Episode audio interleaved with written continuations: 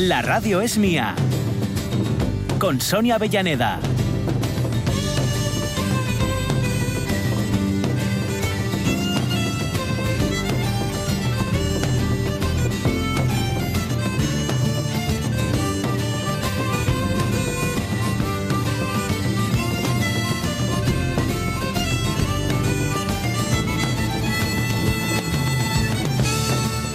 Así es la vida. Uno empieza de una manera y nunca sabe ni cómo va a ir el camino de por el medio y sobre todo cómo va a terminar, ¿no? Nosotros No. esta mañana empezamos aquí siendo un barullo y ahora mira tú, cada vez somos menos. A ver quién es el siguiente en desaparecer a la francesa, además, porque es así como ¿eh? se Sí, va sí, marchando sí. esta mañana. Ya os conté alguna vez que ese era un pacto entre amigas que teníamos bula para irnos a la francesa. Ah, Cuando bien, no bien, bien. salías por ahí o Sí, tal. sí, Oye, sí, sí. No hacía falta dar muchas Sí, explicaciones. sí, sí, siempre es lo suyo, ¿eh? Hacerse una 314, mira. Claro, 3, 14, 16. Bueno, os lo vamos advirtiendo ya, ¿eh? que no es una amenaza, es solo un anuncio, Sí. pero puede que a lo largo de la mañana mm, Hmm. sintáis un Uy. quizá molesto ruido de fondo. Sí, ¿eh? sí, sí, sí, sí. Tenemos a unos, eh, eso sí, ellos como persona encantadores, eh, señores que están Aunque- trabajando. Sí, aunque co- comentaba que estaba bien porque así la gente se enteraría de que, de que o sea, es decir, quienes, quienes nos escuchan se enterarían Sí. de que hay alguien trabajando. No hay que afuracar, no solo, no solo afuracar es trabajar, ¿eh? También, también. Nosotros, hombre, mm, eh, trabajar no sé, pero intentamos que, se- que lo parezca, por lo menos. Claro. Disimulamos Claro, lo justo claro. para que parezca, pero bueno, hasta ahí. Eh, Pero bueno, sí, igual se oye un cierto taladro así. Sí, eh, sí. También nos dijo, estamos yendo de aquí hacia allá. O sea Sí. que de momento si esto va Se van a ir alejando. Exacto. Si va a algo, no va peor. Sí, sí. Que no se conforma y porque no quiere. Esto decía Lol mi abuelo y tengo una razón fabulosa. Y eh, nos despedíamos en la eh, hora anterior proponiéndoos que si os apetecía pudierais eh, eh, apuntaros a lo que está haciendo la asociación Biodevas, eh, así todo junto escrito punto .org para entrar en su página web, que es estos trabajos de repoblación, en Sí. este caso es en Arriondas, pero bueno, que en Arriondas, sí, sí, en Parres, eso es. Y que además mm, yo decía, bueno, venga, mira, un domingo al aire libre y tal. Ahí estamos. Eh, ahí Lo habíamos está. prometido y cumplimos nuestra promesa. un domingo al día al aire libre, pero a trabajar, ¿eh? Sí, que sí, se trata sí. de, plantar árboles. Claro, no O sea, vayáis a ver, allí no a- a malinterpretéis. Un poquitín más a la derecha, que está muy ¿eh? Yo traje la repoblación a Euskadi. ¿eh? Ah, No se trata de ese, de ese plantel. De todas formas, eh, era, nos lo comentaba mm, eh, el presidente de la asociación Tarik, que sería para mediados de marzo. Si queréis conocerles primero, tienen una ruta una vez al mes. La siguiente va a ser para el día 29. Y va a ser al Parque Natural Las Ubiñas La Mesa. Una ruta sencillita y cómoda. ¿eh? Así que, bueno, muy chula, seguro que sí. Eh, os lo digo, asociacionbiodevas.org. ¿Qué más cosas? Esta segunda hora de la radio es mía, que la cerraremos con María Herrero. ¿Teníamos deberes para hoy? Eh, creo que ella sí. Ah, ella sí, bien. Creo Entonces sí. está bien hecho el reparto, todo nos ha salido perfectamente y nos preparábamos para compartir con vosotros el mejor momento del día.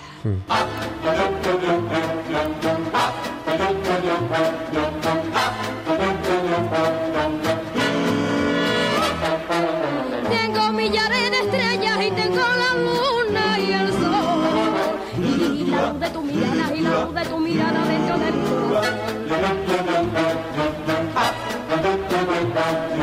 Tengo las nubes del cielo y tengo las olas del mar.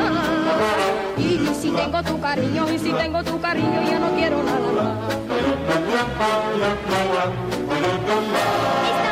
Contigo, contigo, contigo, de pronto me siento feliz. Esa sería la gran respuesta, Sí. ¿no? De cuál es el momento mejor, el que estoy contigo. Claro. Más de una respuesta va por ahí, ¿eh? Bueno, ¿Eh? bien. De- con- Bien, bien. Cuando consiguen la compañía de los más Sí. cercanos, de los una- de- más de casa. Ya es mm, rizar el rizo de la felicidad cuando eh, puedes cantarle esto al espejo. Sí. eh, estando contigo y, es- Anda, y- y- y lo, lo ves primero y te ves a ti misma o a ti mismo en el espejo Sí, y luego ya señor. si encima la compañía te hace aún más feliz ya Cierto, cierto. adelante ¿eh? primero Adelante, partida Bonaparte. y después bola extra. Claro, claro, ¿eh? claro. Que esa es mi teoría siempre para las relaciones. sí.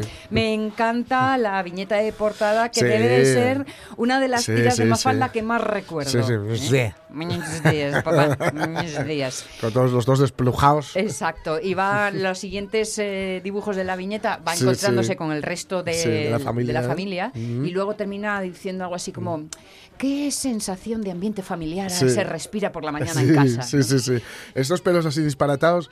¿recuerdan? El otro día, eh, Eva, la chica que soy novio, se, se levanta bastante más temprano que yo por el curro. Y entró, no suele hacerlo, pero entró a dormir la, la gatina, Praga. Sí, sí. Y claro, eh, sabéis que los gatos tienen un momento así como de locura a las 3 de la mañana. Sí, es verdad. Entonces, si tú te levantas a las 6, les, les pillas en el primer sueño. Pero en el primer sueño. Y sonó el despertador y lo, lo que vio fue la gatina además así como despelujada y con una cara de enfadada de pero, pero... ¿Pero qué estamos pasa haciendo? aquí? A ver. pero apaga ese cacharro, ¿por, por qué encendéis la luz? No, no, no, volved a la cama inmediatamente. Siente lo mismo que sentís vosotros a las 3 de la mañana, Claro, claro. que ¿dónde Sí, sí. vas, bacalao? Me encanta. Esto, eh, eh, esto de, de esa, mm, ese idioma particular de niños días, en donde todos están entendiendo, precisamente eh, ayer comencé Léxico Familiar de, de Sí. y, y de, de Ginsburg. Ginsburg. Eso es de Natalia. Y me recordó mucho esta situación, Sí, sí, ¿no? claro. donde hay guiños personales, Claro, guiños claro. propios. En fin, mira, por ejemplo, hablando de los de casa, Lockhart dice, el mejor momento llega cuando vuelvo a casa después del último paseo de la perrina y me pongo el traje de noche para cenar con las pelirrojas. el peor momento, cuando pasen los que recogen los cubos de basura armando escándalo. Oye, a ver si les dan formación en silencio y tranquilidad. Yo tenía calculado eh, cuando vivía en casa de mis padres que eran, mm, siempre hice un poco animal nocturno, para bien o para mal, Sí. que eran las 3 de la mañana cuando oía los, los cubos de la basura. Eso te daba una pista Sí, fiel sí, sí, ¿eh? de porque, por dónde iba. siempre pasan a la, a la misma hora y tal, entonces. Marce Gijón dice, ah, bueno, perdón, que me salto uno. José Manuel García de la Riera dice, el primer sorbo de la caña después de salir de trabajar por la tarde. Mm. Está, como dice Homer Simpson, no hay nada mejor que una cerveza en una fría mañana de Navidad. ¿Cuál es el mejor momento del día? También vale eh, el que no os guste, ¿eh? por Sí. aquello de ir compensando, Sí, vaya. Más eh, respuestas, la de Marce Gijón, el mejor, el final de la tarde, donde me siento relajada en mi sofá con todas las tareas terminadas y nada que hacer, impagable. Además es que está muy bien esto de con todas terminadas, porque si no hay un, va a haber un come-come Ah. ahí de sí, sí, sí. Pero sabes muy bien que eso que has que postergado para mañana Sí. deberías haberlo hecho hoy. El- Entonces, no hay nada más taladrante que el tenía que. sí, sí, sí, sí, sí, sí, sí, porque lo Mm, sabes, sí, tú lo sabes. Sí. Servando Álvarez del Castillo dice, el mejor momento cuando llegaba a casa, decía, cuando llega a casa, entiendo, y veo a mis niñas. Ahí está. Qué claro. bueno. Cristina Tuero, mi mejor momento es el desayuno, el cafetín, escuchando las noticias y luego ya ir a trabajar con las pilas puestas. Es lo mejorcito del día. El peor, la última hora de la tarde, donde ya entre el sueño que tengo y las pocas ganas de hacer nada, oye, ni veo la hora para ir a la cama. Mm. Sí, es que la última hora de la tarde puede ser un poco, si, te, si has madrugado mucho, has tenido un día un poco o bastante activo, Sí. es difícil, porque aunque digas, no, no, quiero ver una peli o un capítulo, Mm. o leer, tal, uff, ya, ya. Te, te empiezas- quedan cinco minutos de vida, eh, amigo. Empiezas a hacer esto de que se te cae el libro, por ejemplo, plom, plom, y luchas contra ello, no puedes, porque si estás viendo algo, bueno, pues ahí se queda. Pestañeas No, no. y ya. En fin, Águeda González dice, tengo dos buenos momentos. El primero, llegar con el cafetín del desayuno. El segundo, cuando salgo de trabajar por la tarde y me siento en el autobús con mi música o mi radio puesta. Eh, claro, es el momento de cerrado las obligaciones. ¿eh? Antonio Manuz, el mejor momento cuando cruzo la barrera del Mm. museo, camino de casa. El peor cuando me levanto para el turno de mañana, cuatro y media AM. Mm. Eso no es levantarse temprano, que es tarde del día anterior. ¿eh? Sí, sí, sí. Sufriría menos Vamos, si mi buen amigo José Manuel me sacara una muela. José Manuel, ya sabéis, García de la Riera, que es dentista. Sí, ¿eh? sí, sí, Más de una vez nos ha dicho que les tememos sin causa. Sí, sí. Bueno, tienes razón, pero chico, la mala fama y es lo Pues que sí. tiene. José Luis Mendoza Hurtado dice, cafetería del barrio, café con leche calentito, un pinchito o una tapa y la prensa. Mm, buena descripción. Además, para eso mola mucho eso, el chigre del barrio. Sí, es, es lo mejor que hay. Donde uno puede decir buenos Sí, días sí, sí, así, sí, sí, ¿eh? como en la viñeta y te entienden Claro. igual. Todos los días son buenos, eh, todo el día son buenos momentos o al menos Mm. intento que lo sean, dice María Sun Muñiz. Los buenos días del rumbero Mm. o cuando me da las buenas noches en inglés. ¿eh? Y que lleguen las 10 para escucharos. Ah, Bueno, bien, bien. Velo García dice, mi mejor momento del día es siempre el mismo, cuando tras das las gracias al Padrecito Dios y a la Madrecita de la Naturaleza por darme un día más de vida, con salud y sin dolores, desayuno como un paisano. Ole. José Ramón Blanco Forcelledo, la hora del pinchu. Además, el pinchu con mayúscula, Mm. Sí, ¿sabes? sí. Es la hora del pinchu. Bien sea con los compañeros en el bar o cuando estoy solo en algún monte y un momento que me pongo contento. Igual que por la tarde un vino en el Denver o en la Traviesa. Y por la contra cuando suena el turullo por la mañana. Ay, ay, ay. Eh, además dice él, me encanta, dice él. Jo, saludín. Claro. Ese, ese J muy sentido, ¿eh? sí, sí, sí, ese jo ahí de, Oh. ay, ay, ay, ay. Roberto Cañal dice, lo mejor ya cuando me despierta la radio por la mañana y quedes esos cinco minutos acurrucados antes de levantarte. Lo peor, ya el empezar a trabajar. Cuesta arrancar, pero luego velocidad de crucero y tira Sí, para adelante. Manín, que es libres.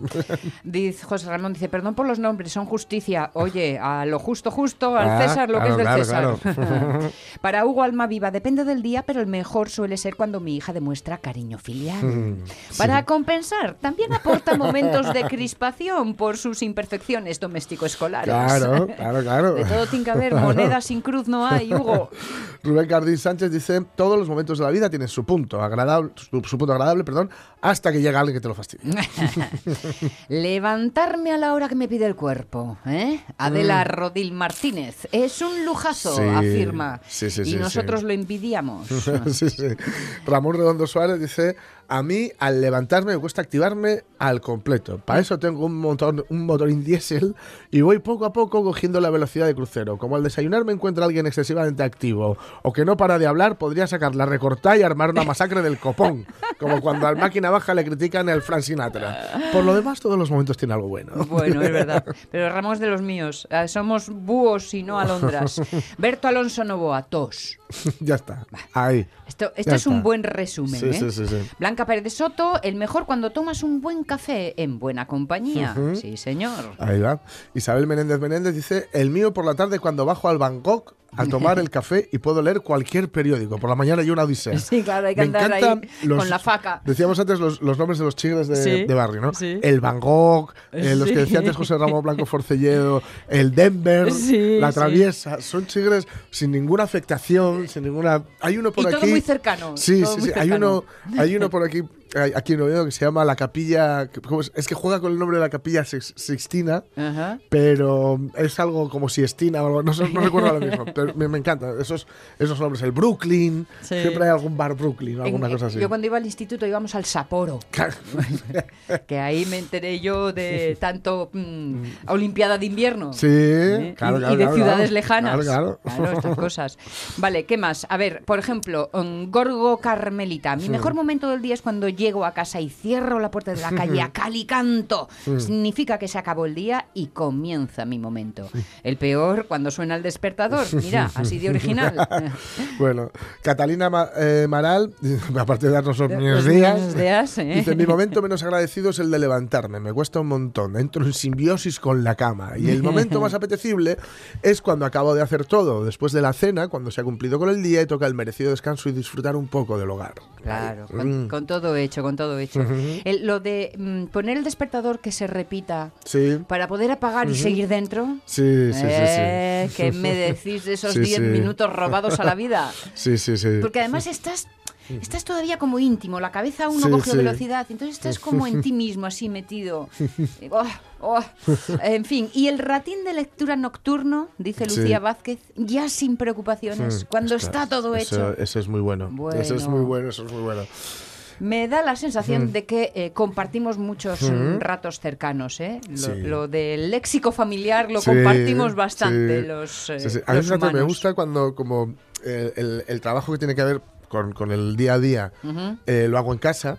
Sí. Aparte de, la, la parte de preparar esto, Sí, que ya lo hacemos El aquí. trabajo de mesa. Claro, ¿eh? Aquí es pico y me- pala. Me, me gusta mucho, lo hago después de, de- de comer y después de hacer la limpieza diaria y todo eso. Ujú. Y no sé, es una cosa, fíjate, que es para trabajar, pero ese momento así de sentarme, que igual son las seis, y ponerme a hacer las, las cosas y tal, no, es- me, me gusta. me Bueno, porque tiene esta parte así un poco de, de ti contigo, ¿no? Sí, sí, sí, sí, sí. Y es trabajo, pero bueno, eh, ya, no sé, también, no sé, está bien, está Porque bien. cuando estoy contigo me olvido de todo. contigo, contigo, contigo me siento feliz. También me gusta, como os decía antes, cuando me llegan mm, correos Sí. como, como este, que es decir, que es- ¿sabéis estos correos que son así de lo de los nigerianos, los, el príncipe nigeriano que piden dinero? Ah, sí, sí, y todo sí. esto? Pues me ha llegado uno de ese Que palo. te ha elegido para que lo heredes todo por Eso un es. bonito precio. Eso es, eso es. De Mich- Michelin Dubois. Sí, es. Que ostras, como eh, eh, por, por- Michelin será Michel. Me- es- mi- Michelin. Michelin. será, ah, sí. es Michel pero en piquiñín. Sí, sí. Vale. Como por, por, por otro curro que tiene que ver pues, con los festivales y todas estas cosas, pues hay Sí. veces que me llegan correos de gente que, que no conozco. Pensaste para- tú, ah, mira, alguien de la música. Sí. Por ejemplo. Pero no, claro, empiezo a leer y dice, vivo en Francia, en la región de Bretaña, más precisamente en un viaje a Mali. Yo, ¿cómo, cómo, Michelin? Te veo un poco... Uy, esto promete, esto promete. Más concretamente en un viaje a Mali para arreglar los asuntos de mi difunto padre, pero tengo la intención de volver pronto. Espero que eso no le suponga un problema. No me lo supone. Pero Michelin Dubois luego me dice, hola, hola. mi nombre es Patricia, pero Michelin, A ver, organización. Estoy buscando un hombre serio y sincero que no juegue con, con los sentimientos, que dice la verdad. Soy una mujer seria y sincera, no, no hay comas, ¿eh? que no juega con los sentimientos. Estoy aquí para encontrar mi felicidad y hacer al hombre de mi vida feliz y darle lleno de amor que reciente en mi corazón. Te dejo mi dirección, lugares de encuentro. Da una dirección. Y luego el Skype de Natacha Courtois. Ya no es Michelin Dubois. Ya no es Michelin Dubois, tampoco es Patricia, ahora es Natacha Courtois. Y me dice, estoy esperando su mensaje. Estaré encantado, coño. Perdón, Natacha es Natacho.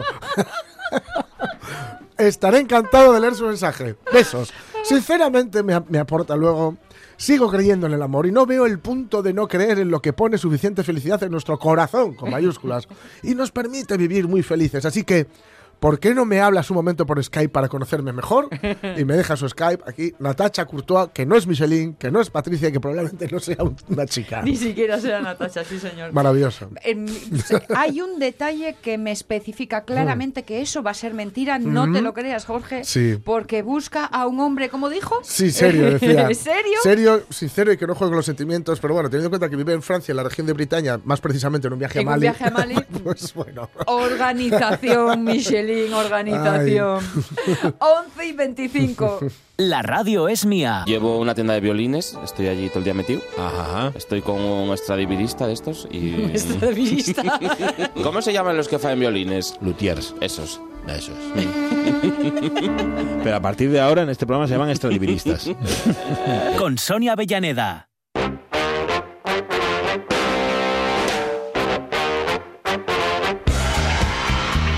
Hablando de esas palabras que, te, que te conectan Sí. como eh, seres humanos, ¿no? Yo sí oigo en algún sitio que hablan de un estradivirista, Hombre, sé que Luis es un oyente de la radio es mía. Sí, sí, sí. Claro, claro. Vamos, lo tengo claritísimo. Y como es algunas otras, ¿eh? Mm, claro. Que, que son eh, eh, bromas internas Claro. que solo saben nuestros oyentes. Claro, claro. En fin, una de... ¿Una de qué? De noticias reales y, y en este caso de, de propuestas que salen en periódicos reales. ¿Por qué los humanos deberíamos hibernar como muchos animales?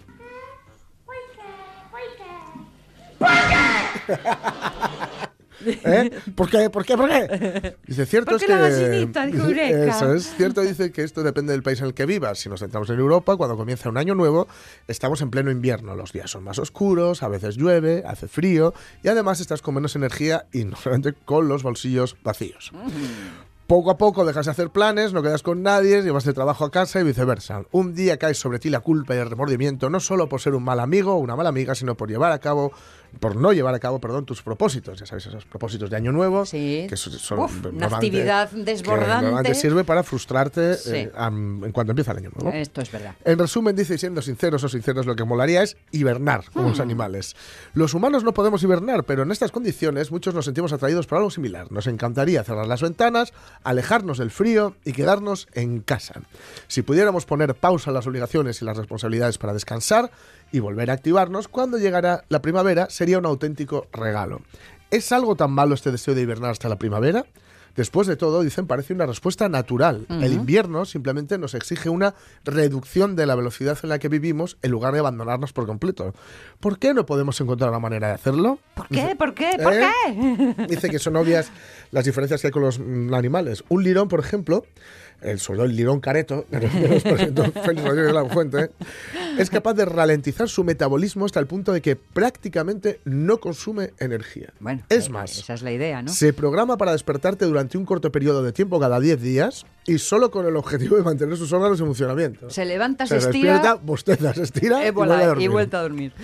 Los humanos, que tenemos algunos compromisos mundanos y limitaciones físicas, no podemos hacer lo mismo, pero sí dejamos que el invierno modifique los ritmos de nuestras vidas. Explican en The Guardian que la forma en la que las personas podríamos hibernar a nuestra manera es utilizando el invierno como un momento para disfrutar de los placeres de la soledad, para soñar y para contemplar. Bueno. Dice que deberíamos focalizar nuestra energía en restaurarnos. Pues sí. Algunas de las actividades que proponen son ver películas antiguas, aprovechar para leer, para escribir o para activar otras partes de la creatividad. El invierno, dicen, es un momento en el que debemos contagiarnos de paciencia y de tranquilidad. Me estoy totalmente de acuerdo No con mal, esta idea. no está mal. Esto de que el otoño y el invierno es el momento triste. Qué triste, que Yo va. no lo siento en absoluto va, va, triste, que lo va. considero el momento íntimo. Claro, claro, claro. Para Eso va a sí. ser triste. No, no, no, para nada. Lo que pasa que si la intimidad te da tristeza, entonces hay que Sí, echarle más claro, rato. claro, porque hay que investigar por qué. Claro, claro, efectivamente. Sí. La verdad es que el invierno es verdad que suele pedir casa, ¿no? Y que es un buen momento Eso para todo esto que decían. Pero, hombre, tanto como hibernar.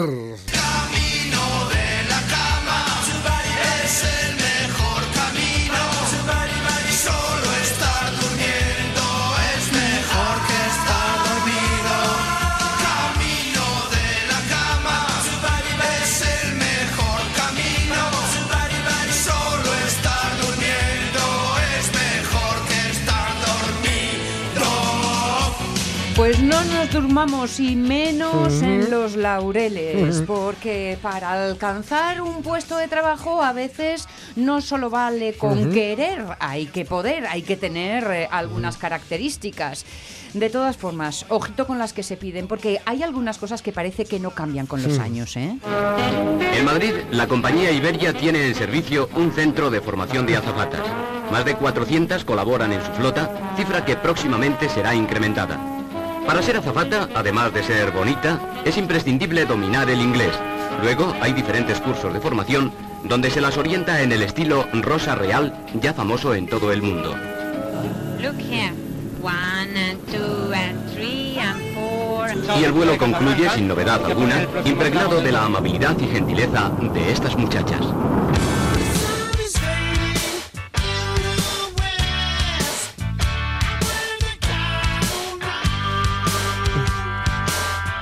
Quedado claro cuál ha sido el primero de los Ujú. elementos a Bonita. destacar, ¿eh? Bonita, además bonita. de ser bonita. Sí, no se puede ser más paternalista, ¿verdad? Mare. Pues bueno, esto ocurre en otros lares. Esto era el Mm, bueno, pasado en es- España. Esto era el pasado en España, igual tan pasado en España, pero bueno. Para ser za- azafata en Emirates, en Emiratos. Árabes, Sí, sí. o La compañía, la compañía Emirates, Emirates, eso. sí. Labios rojos y tener un alcance de 2,12 metros de puntillas con el brazo estirado. La aerolínea Emirates visitará en marzo las ciudades de Granada, Oviedo y Las Palmas de Gran Canaria para celebrar jornadas de puertas abiertas para la contratación de nuevos tripulantes de cabina. La aerolínea está eh, buscando mujeres y hombres para ocupar los nuevos puestos que se han creado con vista, en vista del continuo crecimiento de la compañía, que Sí. incluye la reciente incorporación de nuevas rutas a su red de destinos, así como aviones adicionales. Entiendo que lo de los labios rojos entonces también les atañe a ellos o qué. Eh, me da que no. Vale, vaya. Me da que no. Hay que decir que, Tenía el, que intentarlo. el- el- el color corporativo, el diseño corporativo de Emirates tiene, contiene el rojo. Ajá. Yo creo que también un poco será especificar que tiene que ser labios de ese color, de ese Ya, mismo ya, color, ya, ya, ya. Para ellas. Sí, claro. sí, sí. Para poder ser admitido el proceso, en el- eh, al proceso, perdón, es necesario tener como mínimo 21 años Vale. y tener un alcance con el brazo de 212 centímetros estando de puntillas, entre otros. Bueno, En anterior- esto tiene una cierta lógica, se ¿no? supone Hay que, llegar, hay que a llegar determinados sitios. Claro, para, Vale. poder, para poder meter el equipaje de mano, Por arriba, ejemplo, etcétera, ¿no? o alcanzar algún tipo Sí. de material o algo. Bueno, eso tiene lógica. En, en anteriores ocasiones, la aerolínea solicitaba que las aspirantes al puesto, con el que pueden ganar hasta 2.300 euros al mes, Mm. Tampoco es. fin, está, está muy bien. Hombre. está, está- vamos. Comparado con la media está se me, a mí se me hacen chiribitas, ya me gustaría, ya me gustaría a mí Pues ganar digo. la mitad. Yo parpadeo un poco. Eh, deberían llevar los labios rojos y el uniforme bien entallado. Mm. Una de las fases del proceso es una entrevista online con los responsables de recursos humanos desde Dubái. Y para esto, en anteriores convocatorias pedían cuatro fotografías. Dos con el uniforme, de, dos con el uniforme de tripulante de cabina Vale. y otras dos con el vestuario informal de la propia compañía. Em, eh, temblando me tenías porque me pides Sí. una en bikini y vamos, se Sí, me, sí. se me- Es que escuchas ya que te piden fotos y ya... Fin. por eso, por eso, wow, me entró Claro, miedo. Claro, claro. En todas ellas, los candidatos, las candidatas debían respetar varias leyes musulmanas, como no mostrar los hombros o las rodillas y llevar maquillaje visible. Mejor dicho, no poder llevar maquillaje visible y el Vale. uniforme muy entallado. A una de las participantes le pidieron las fotos de nuevo porque el uniforme estaba demasiado flojo. Bueno, de ¿Eh? verdad. Que no, no vayas muy maquillada, pero vete marcando. Ya, es que no lo entiendo. No, es como que, en fin, no. Ahí está. Vale. Pues lo que decíamos antes, los labios rojos y la ropa apretada. ¿Esto vale también para los aspirantes masculinos? Los cojones. Marisa. Los cojones. Marisa. Pues Marisa, Ay, ay. qué razón tienes. Marisa.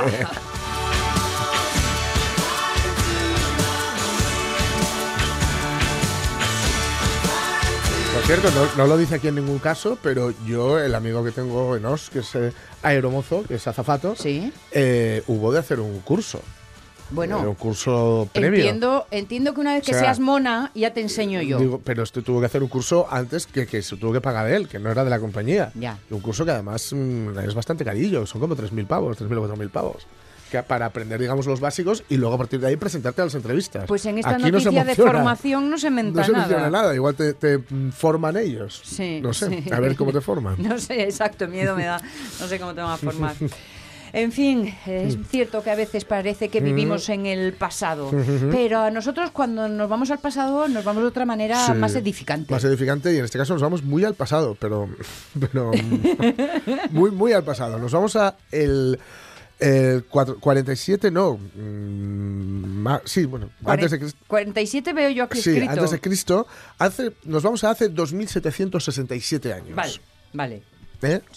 Que se sabe que en este día comienza el periodo más rico y productivo del imperio babilónico, con el reinado de Nabonásar, o. Nabonasar, no sé muy bien cómo se dirá, que estará en el poder hasta el 734 antes de Cristo. Por eso digo que me faltó algún número por ahí. Vale, vale, vale, sí, ya lo veo. Eh, además, yo, yo recuerdo a Amparo Pedregal en paz descanse que nos, que nos tuvo durante dos semanas en la facultad sí. contando antes de Cristo. Ajá. Porque claro, se cuenta de más, es decir, de 2300, Sí. 2299, 2298. dos- Claro. Y como sabía que éramos de letras, dice, sí, sí, reíros, pero esto- esta formación de ahora que os estoy dando os va a valer para el resto de la carrera. Y vaya que sí. Cuanto más alto es el número, más lejos Claro, está, está cuando más es lejos. antes de Cristo. Sí, sí, sí. Del 747 al 734. Eso es. Este es el periodo. Eso es. Y a- en este, en este periodo se fomentará la astronomía, no astrología, Vale. astronomía, y la historia escrita, precisamente. ¿Mm? Le sucederá a Nabonasar, o Nabonasar Nadinu, que será asesinado en una revuelta.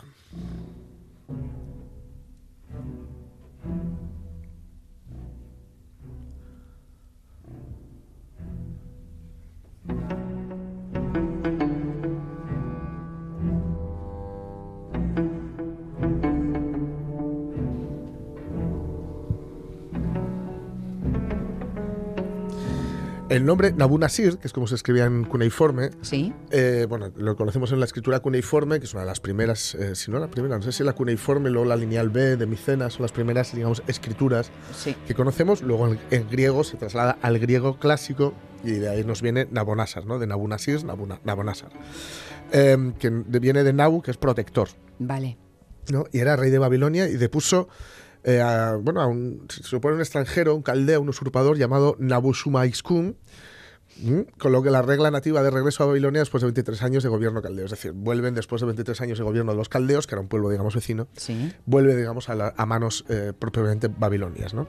Su reinado, digo, vio el comienzo de una nueva era con el mantenimiento sistemático de los registros históricos precisos en orden cronológico. Ole. Con lo cual, comienzan dos cosas que vamos a explicar ahora muy brevemente lo que son, que son la crónica de Babilonia Sí. y el canon tolemaico, ¿no? Que comenzarán, ya digo, con su acceso al trono. También hacemos, con esto vamos sabiendo, sabemos cosas, porque como él pedía, digamos, un control muy rígido, Sí. pues sabemos quiénes gobernaban por allí. Vale. También, ¿no? Pues eh, los... Era registro histórico, pero también era de alguna De- forma registro administrativo. Era, sí, siempre se hacía. Los registros administrativos son previos, ya suele haberlos. Vale, vale. Pero aquí ya cuando pide que haya un registro histórico, entonces, claro, si te pones a hablar del reinado, pues eh, también hablas de quiénes están al- alrededor, ¿no? Entonces Vale. sabemos los reyes asirios, Asur-Nirari V y Ticlapileser III, y luego también los reyes elamitas, Umbatabra I y Umban I Nicas, ¿no? Madre mía. nada más o nada menos. Bueno, Esto entra en el examen. Esto entra en el Porque examen, vamos sí, a sí. ver quién nos recuerde esto. ¿eh? Las crónicas mesopotámicas son crónicas de Asiria y crónicas de Babilonia, son series de tablillas, Sí. series de tablillas de arcilla, que están escritas en la escritura, pues cuneiforme que decía antes, Ujú. Eh, por asirios y babilonios, y conforman uno de los primeros pasos en el desarrollo de la historiografía antigua. ¿no? En líneas generales, lo que se escribe es de índole religiosa, por ejemplo, si se respeta o no el Akitu o fiesta de Año Nuevo, ¿no? Lo, lo dicen, o militar, es decir, episodios militares. Por eso sabemos quiénes son los vecinos, porque son Con gente quién me pego. con quien se pegas. ¿no? Vale. Aunque hay ejemplos tempranos que describen, por ejemplo, hechos del segundo milenio antes de Cristo, ¿no? el periodo más prolífico ya digo, de Babilonia con este reinado de Nabonásar. Los ejemplos más tardíos de estas crónicas corresponden a los periódicos helenísticos y Ajá. partos. Los partos son un pueblo que está un poquito al norte, Sí. contra los que luchó luego Roma, y casi todas las tablillas están en posesión, oh sorpresa, del Museo Británico de Londres. Ahí es donde Vamos, están. sin tener ni idea, esta la hubiera acertado. Sí, sí, sí. Respecto al canon de Ptolomeo, esto es una lista de reyes con Sí. sus fechas de reinado que se utilizó en la, en la antigüedad por los astrónomos como una manera de registrar fenómenos astronómicos. Por ejemplo, los Ah. eclipses. ¿No? La lista fue conservada y publicada por Claudio Ptolomeo, por, por eso se le ha llamado, que es muy posterior, Sí. por eso se le ha llamado el canon de Ptolomeo, ¿no? Vale. que es una de las fuentes más importantes a la hora de fijar una cronología absoluta del Antiguo Orien- Oriente. O sea que se sabe que eh, eh, esto en el cielo sucedió en tal época Sí, porque bajo el reinaba reinado, fulanitín. Claro, se decía eh, un eclipse, el eclipse no sé qué, bajo el reinado de tal. Entendido. Y como por otro lado hay unas crónicas que han ido pautando todos los reinados y Ujú. hablando de ellos, pues se puede hacer una correlación ¿no? Entre ambas. El canon es el heredero de las listas babilónicas, digamos, de antes, y digamos que entre ambos, ya digo, son un... Es una, como si una lista anual que menciona reyes. Es cierto que menciona reyes cuyos reinados se extienden durante más de un año. Sí. Lo cual a nosotros pues también nos viene bien porque, en fin, eh, hay cierta minuciosidad que no es necesaria. Y también hay veces que estamos, en fin, si digamos que el 91 es cuando empieza la World Wide Web, la, Mm. W, la triple W, Sí. aquí imaginaos lo lento que va todo. ¿no? Claro. Y eh, con lo cual, si hay diferentes reyes en un año, que no era, no era raro esto, solo se menciona uno de ellos, al que dura más. Eso iba a decir. La supervivencia de los más fuertes. Esto es por la ley de la jungla, ¿no? Em, los, eh, dice que bueno, hay, hay di- diferentes periodos y en general se considera que la cronología del canon Mm. es, que es lo que más nos interesa, es bastante precisa.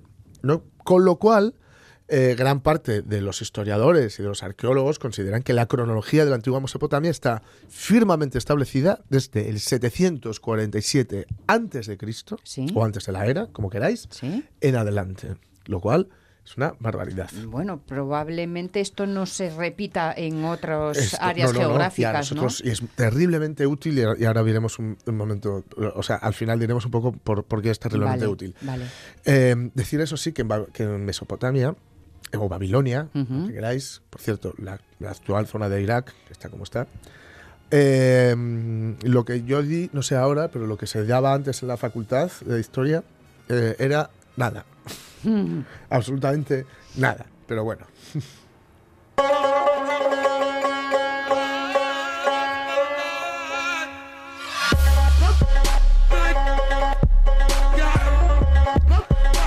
Esto que suena es un poco de trap ir aquí para que veáis que todavía se hacen cosas o que intentan hacer cosas pese a la situación y que no están todo el rato con el laúd o que sí están, Pero tiene, le dan un eso aire te iba a nuevo. decir, tiene, tiene pátina, ¿eh? Se llama Beats, por si alguno quiere. bueno, ¿y quién fue él? ¿Quién fue este, este rey? Pues bueno, en este momento el imperio asirio estaba en desorden por la guerra civil y ascendieron otros reinos como el Urartu, ¿no? comandante del ejército que participa en la guerra civil. En fin, en realidad lo que ocurraba fue que eh, había un momento de enorme estabilidad en, aquel, en aquella zona. Estamos pues en aquella zona que es donde se, se sitúa el paraíso original, entre el Tigris y el Éufrates. Es verdad, ¿Por el qué? origen de la vida. Claro, ¿por qué? Porque era una zona tremendamente rica. Sí. Era, mm, quiero decir, era, una, un- era, era el maná. Ahí había caído el maná. Prácticamente era muy fácil vivir allí. ¿no? Que Bueno, de muy ahí, fácil. de ahí Mm. salió Lucy, Sí, la sí, sí, claro. Sí, sí. hembra. Sí.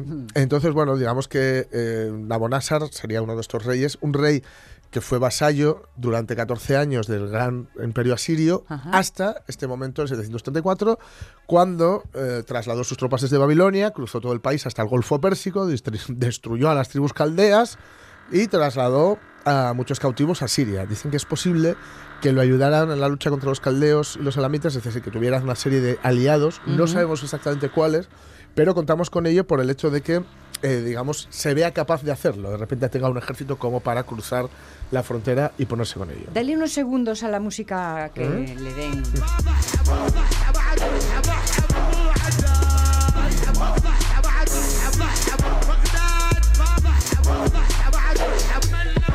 Vamos a ir intercalando Sí, sí, sí. taladro y música. Ah, ya está, sí, sí, sí. Em, sabemos que en el quinto año de reinado eh, hubo un, un ascenso, que fue el rollo al, al trono, del rey de Elam, otra zona limítrofe, ¿no? que era el hombre que subía al trono era un panicasa, ¿no? y que eh, en el 734 a.C. Nabonásar enfermó gravemente y murió después de 14 años de reinado. No sabemos exactamente por qué eh, enfermó, o sea, cuál fue la enfermedad. Sí, o, o si lo enfermaron. O si lo enfermaron, sí. A su hijo, pues sí que en una revuelta lo mataron, eso sí que lo sabemos. ¿no? Viendo que había años de más de un rey, Sí, tener es 14 en el trono. es por, por eso, claro, por eso, digamos, eh, esta continuidad en el tiempo Sí. eh, es la que nos, nos ha permitido saber de él. Y además, como él instaura esta nueva norma de ir escribiendo y haciendo estas, bueno, dejar constancia de los hechos. Da tiempo a que coja pozo y luego se claro, mantenga. 14 años, es que ahora 14 años no es mucho tiempo, pero 14 años hace 2500 Sí. era mucho tiempo. Ujú. 14 años en la vida de, de una persona era casi- igual era una generación, no dos generaciones. ¿no? Claro, era una claro, es verdad, es que se mide diferente. era muy diferente, claro. Efemeridonas como estas nos recuerdan la importancia del el método, del método histórico, ¿no? de la correcta praxis, la correcta práctica de la historiografía que requiere un uso correcto de ese método La parte científica. Claro, para digamos. que a, a grandes rasgos sería tres procedimientos. La heurística, que es la búsqueda de las fuentes, que consiste, pues bueno, en reunir toda la información disponible, ¿no? Desde documentos, informes, dependiendo de la época de la que hablemos, pues artículos periodísticos, fotografías, leer todo lo que se haya escrito sobre el tema antes. Ahora, esto es, ah, es- ahora esto es casi imposible, se escribe tanto. Ya, ¿no? eso es verdad. Pero bueno, leer todo, al menos lo- todo lo relevante o lo más relevante que se pueda, ¿no? De esta forma, esta etapa, digamos, se afloran las primeras dificultades, porque hay contradicciones en las fuentes, por ejemplo, ¿no? Sobre todo cuanto más te alejas del presente, ¿no? Que pueden... eh, y aquí lo que hay que hacer es eh, clasificarlas. Clasifican las contradicciones como primarias, secundarias, etcétera, según la proximidad a los hechos. Vale. Y según también tienes que mirar a ver esas fuentes ¿Quién es quién? ¿Quién, ¿no? claro, en el juego. ¿quién, quién escribe esas fuentes o bajo qué? ¿Quién estaba mandando cuando se escribe es. eh, esa referencia a un hecho anterior? Porque igual quiere eh, tirarlo por tierra o, o al revés, igual quiere ensalzarlo porque le viene bien a él. ¿no? Claro, claro. Entonces, bueno, la segunda fase para intentar llegar a la verdad es la crítica, donde se- hay que evaluar la validez o no de esas versiones más contradictorias. Esta es la fase más compleja, sobre todo porque es un Ahí es donde al, al historiador le toca mojarse. Sí, sí, sí, sí. Y además es un soniquete que lo oímos muchas veces, pero que es muy cierto, que en, que en la educación se echa de menos la crítica, la parte crítica. Es decir, Sí. que el alumnado em, a, digamos, aprenda a acercarse a todas las materias con un espíritu crítico, porque esto le va a permitir desarrollar luego ese espíritu crítico, que en el caso del historiador es imprescindible, pero en caso de la, de la ciudadanía, digamos, de a pie, seas o no, te dediques o no a la historia, también es fundamental, ¿no? De eso bien nos habla María Herrero, con la que vamos enseguida. Y imagínate. finalmente la- estaría la síntesis, después de informarte, después de, digamos, ver críticamente, de intentar eh, de alguna forma eh, separar el grano de la paja, la síntesis, pues es donde se importan los datos, las informaciones digamos, lo más frías posible, Ujú. en un marco general, que es, es, pues ya donde tú conectas las informaciones con las consecuencias de ese hecho histórico, de ese proceso histórico, es decir, contar ese proceso, contar las consecuencias, contar la previa, contar el Sí, hecho, contar las sí. consecuencias y dar también tu versión mm, dentro de los hechos. Y tu versión eh, lo menos mm, maniquea posible, lo menos manoseada posible, lo menos mm, personal, pero no intransferible, Ya, digamos, ya, ya, ¿no? porque eh, la historia es la historiografía objetiva no existe. Claro, No, es, inevitable, es ¿no? inevitable. Pero al menos que, que la, la visión que tú aportas sea una visión bien fundamentada. Si has seguido este método, puede haber divergencias, puede haber cierta discusión, pero al menos será válido el trabajo. ¿no? Al menos tiene lógica, ¿no? Claro, tiene coherencia es, interna. ¿no? Aunque bueno, si hablamos de Babilonia, ¿qué, qué ocurre? Pues que al final soltamos todo este rollo, pero nos quedaremos con ese marearse tan suyo. Ey, lo Ay, Babilonio que marea. Ay, va, ay, va, ay, vámonos pronto a Judea. Estaba recordando, según te oía, unas, eh, unas Mm. puertas babilónicas en, en, en Berlín con esos Sí, azules sí, sí. brillantes. ¡Wow! Sí, sí, me, me- me arriesgo porque no sé si es ahí, pero me suena un poco que eso, eh, algo tiene que ver con Ishtar. creo que es. Pero sí, sí, sí. A Es no que es cierto que le damos mucha cera al, al British Museum, pero en Berlín no lo hicieron mal. No, tampoco, no, hay. De hecho, tal día como hoy, tal día como hoy, si no recuerdo mal, o tal día, no sé si era hoy o ayer, eh, tenía lugar precisamente la conferencia de el, el- ay, la conferencia de Berlín, Ajá. donde se repartieron eh, África, etcétera. En Vale, fin. vale. Sí, porque de Grecia también Hmm. tienen Sí, eh, sí, sí, sí, lo sí, sí, suyo. sí. En fin. 11 y 48 Mm. minutos. Pensamiento crítico. Mm.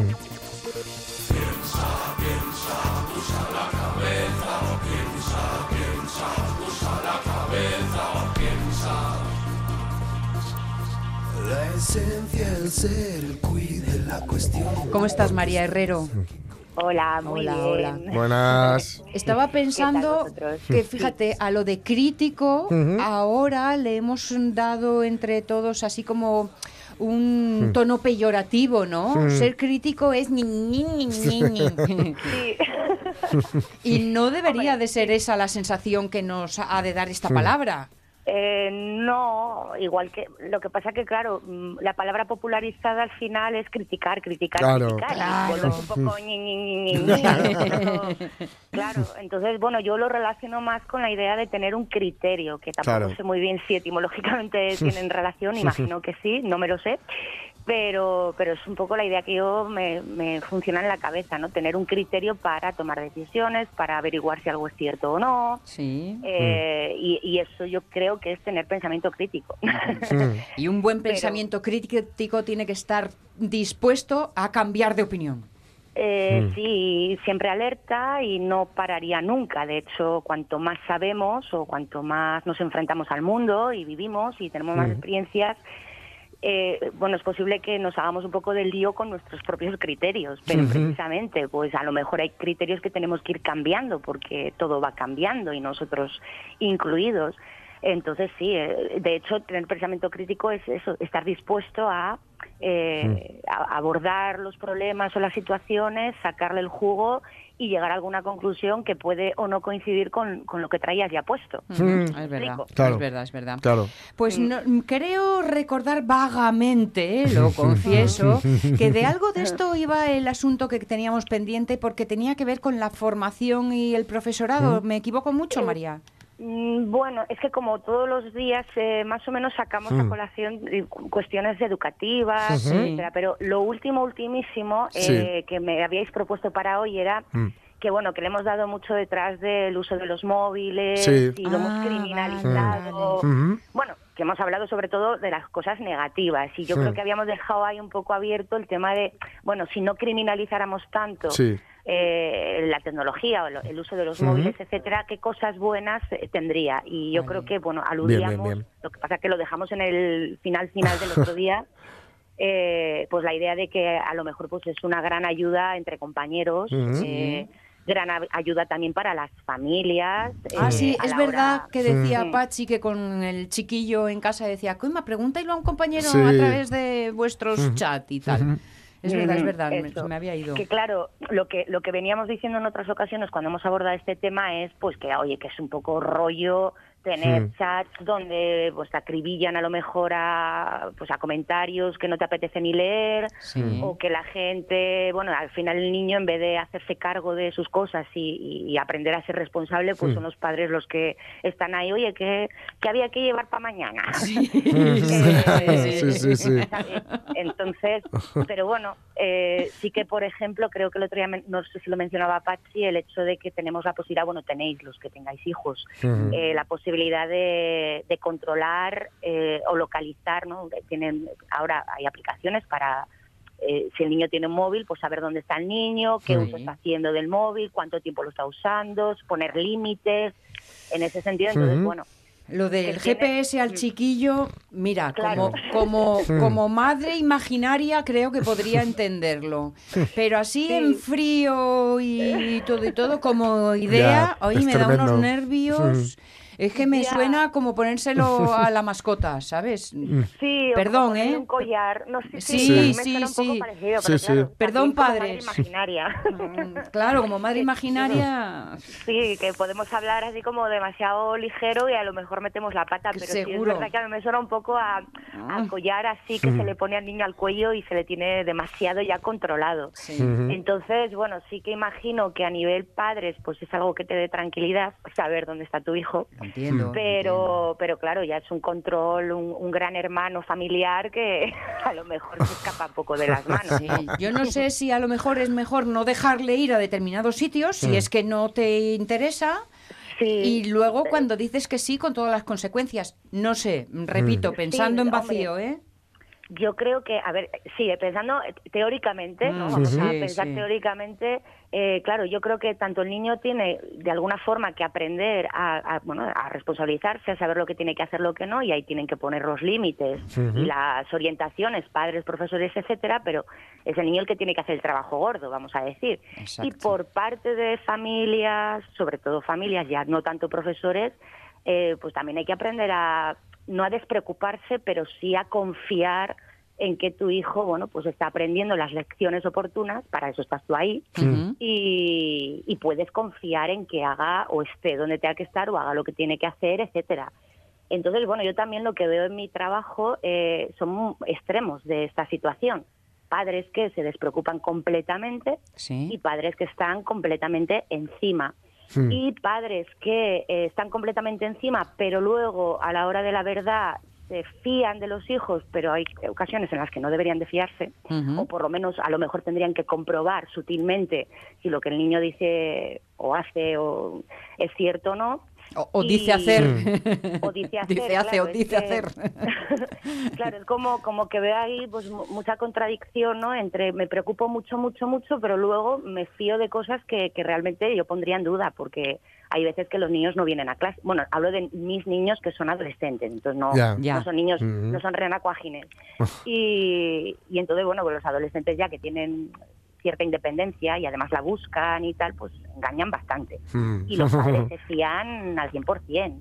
Y les comen bien la cabeza a los niños, a los padres, y luego te vienen pidiendo explicaciones y tienes tú que mostrar pues que al final el niño te está engañando y Sí. al padre pues no le entra en la cabeza.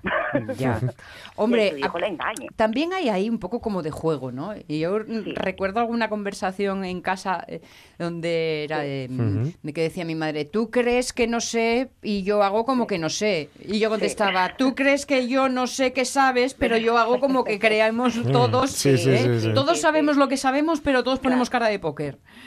No, no, de verdad que es un juego en el que hay que tener ciertas licencias y al final se trata de eso, de, de que el, el niño, se- mientras que es niño, mientras que está buscando esos límites, al final es un poco lo que hace, ¿no? El niño, buscar los límites. Y ahí están los padres que los ponen o no, o los ponen en determinados lugares, y, y eso es lo que el niño, a medida que se va haciendo mayor, va forzando más la cuerda y entrando más en el juego. Entonces, bueno, eh, yo sí que soy partidaria de, de tener cierta conciencia de lo que pasa, pero bueno, dar esa libertad o ese margen de maniobra para que el chaval se equivoque o para que tenga, bueno, si te puede engañar o no, Hmm. que, que, que estés a- al loro de que eso puede pasar, pero no empecinarte en que mi hijo, que es que esto pasa mucho. Yo lo siento mis generalizaciones así tan alegres y tan gratuitas, pero es que pasa mucho el que el niño, vamos, ya está liando como Amancio y a defender, a defender lo indefendible, pero bueno. Y- También hay que comprender que son es parte de la obligación entre comillas de la edad, ¿no? Mm. Un poco explorar sí. tus límites, Sí, explorar sí. tu, tu Claro. autonomía. Claro que es un juego tan delicado que Sí, es muy delicado porque parece que si pones límites, bueno, esto también lo hemos hablado muchas veces, ¿no? El buenismo que hay ahora Sí, en sí. determinadas prácticas educativas o, o ideales, eh, donde al niño se le da absolutamente toda la libertad y, hombre, mm, no lo sé porque yo creo que esto es demasiado nuevo como para ver las consecuencias, los resultados. Pero, pero es que es lo que hace el niño, buscar esos Hmm. límites. Si no los Claro. pone, no los va a encontrar y no va a aprender que luego en la vida real, porque al final en el ámbito familiar, en los colegios, hay una red de protección. Ujú. Hagas lo que hagas, al final tampoco es tan grave, tampoco pasa nada del otro mundo, pero claro, cuando ya te haces mayor, si no has aprendido ciertas cosas, vas a pagar las consecuencias. Y para llegar a esos bueno. límites, me imagino que también hace falta una reflexión previa de los padres, etcétera, para decir dónde están esos límites, ¿no? ¿Y por qué? Eh, claro, bueno, yo sí, yo creo que hace falta la reflexión y que además yo creo que también no no es como Mm. muy improvisado todo, pues Mm. porque pues eso no nacemos aprendidos, Claro. esto también lo hemos dicho muchas veces que que los padres hacen lo que saben y lo que pueden y lo que a ellos mismos les han les han inculcado, etcétera. Entonces, eh, bueno, me he perdido, creo. este, este eh, difícil equilibrio en el que estamos. No, te preocupes que de todas formas iba, iba a ir dándole eh, solución de final a la conversación porque nos queda muy poquito. Os propongo, os Mm. propongo un capítulo de Black Mirror que se llama Arcángel, que Ajá. dirigió Jodie Foster, Mm. en donde la madre tiene una aplicación para controlar a su hija. Efe- sí, sí, sí, sí, sí, lo he visto. Ah, bien, bien, no lo he leído. Ajá, Bueno, pues Pues no lo he leído, no lo he visto, perdón. lo del lo de Claro, es como el control dónde- parental Sí, sí, eh, sí. llevado al extremo. a dónde puede llegar, Exacto, efectivamente. exacto. Sí, sí, sí. La verdad que los capítulos de Black Mirror eh, para Mm. Bueno, Sí, y, y otras multitud de, de cuestiones, dilemas, etcétera. Lo malo- está muy bien. ¿eh? Lo malo de que acongojan es que vas viendo cómo la vida va evolucionando y cada vez se parece más a, Sí, a estas sí, distopías. claro. O sea que Efectivamente. Y lo fácil que es que la distopía se cumpla, vamos. Sí, sí, exacto, exacto.